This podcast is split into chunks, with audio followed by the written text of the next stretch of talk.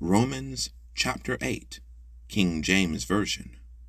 There is therefore now no condemnation to them which are in Christ Jesus, who walk not after the flesh, but after the Spirit. For the law of the Spirit of life in Christ Jesus hath made me free from the law of sin and death. For what the law could not do, in that it in that it was weak through the flesh, God sending his own Son in the likeness of sinful flesh, and for sin, condemned sin in the flesh.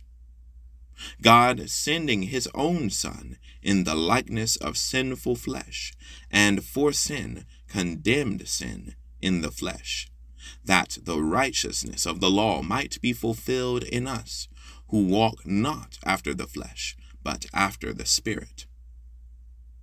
For they that are after, for they that are after the flesh, do mind the things of the flesh, but they that are after the Spirit, the things of the Spirit.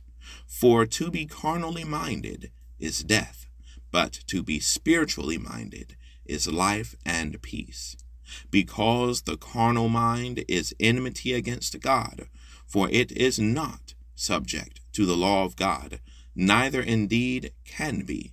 So then they that so then they that are in the flesh cannot please God. But ye are not in the flesh, but in the Spirit, if so be that the Spirit of God dwell in you. Now if any man have not the Spirit of Christ, he is none of his.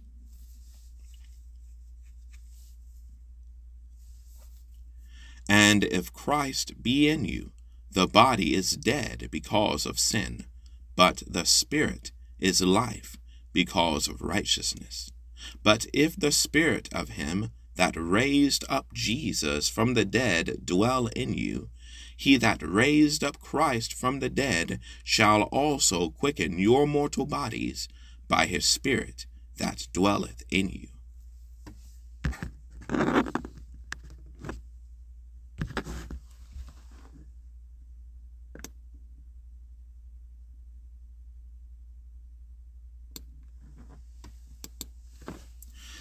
Therefore, brethren, we are debtors, not to the flesh to live after the flesh. For if ye live after the flesh, ye shall die. But if ye through the Spirit do mortify the deeds of the body, ye shall live. For as many as are led by the Spirit of God, they are the sons of God. For ye have not received the spirit of bondage again to fear, to fear, but ye have received the spirit of adoption, whereby we cry, whereby we cry, Abba, whereby we cry, Abba, Father.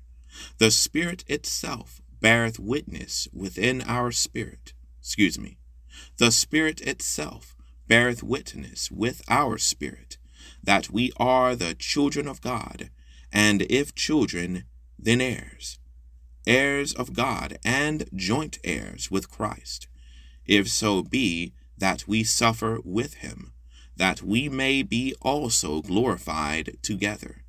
For I reckon that the sufferings of this present time are not worthy to be compared with the glory which shall be revealed, which shall be revealed in us. For the earnest expectation of the creature waiteth for the manifestation of the sons of God.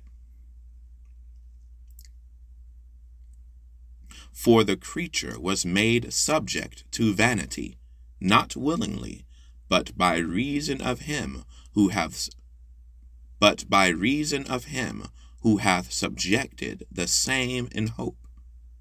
In hope, because the creature itself also shall be delivered from the bondage of corruption into the glorious liberty of the children of God.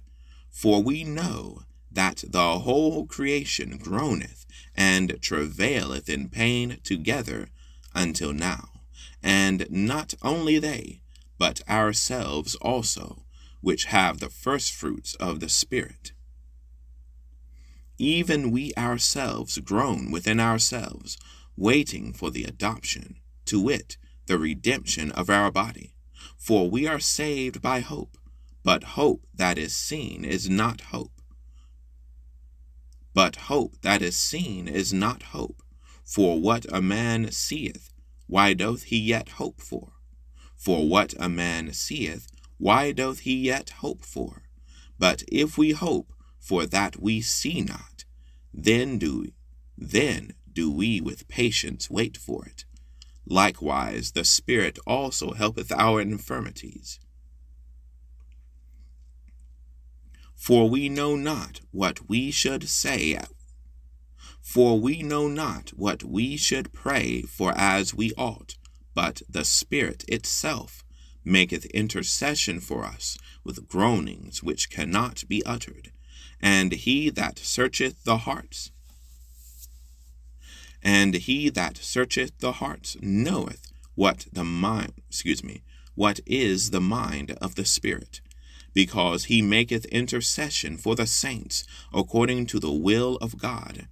And we know that all things work together for good to them that love God, to them who are called according to them who are called according to his purpose, for whom he did foreknow, he also did predestinate to be conformed to the image of his Son, that he might be the firstborn among many brethren.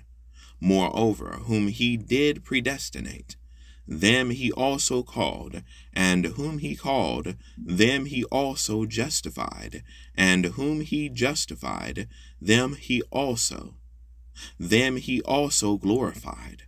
What shall we then say?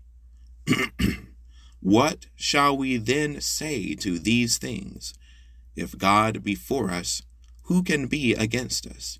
He that spared not his own son, but delivered him up for us all, how shall he not with him also? How shall he not with him also freely give us all things? Who shall lay anything to the charge of God's elect? It is God that justifieth. Who is he that condemneth?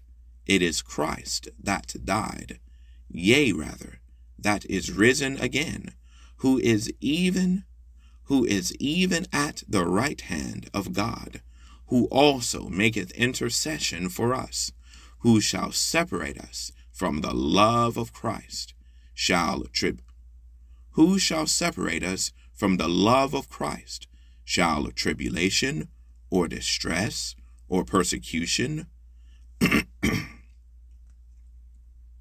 shall of tribulation, or distress, or persecution, or famine, or nakedness, or peril, or sword, as it is written, For thy sake we are killed all the day long.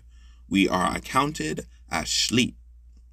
We are accounted as sheep for the slaughter. Sheep for the slaughter. Nay, in all these things we are more than conquerors through him. Nay, in all these things we are more than conquerors through him that loved us. For I am persuaded that neither death, nor life, nor angels, nor principalities, nor powers, nor things present, nor things to come, nor height, nor depth, nor height, nor depth, nor any other creature shall be able to separate us from the love of God which is in Christ Jesus our Lord. That was Romans chapter 8, King James Version. Thank you all for listening.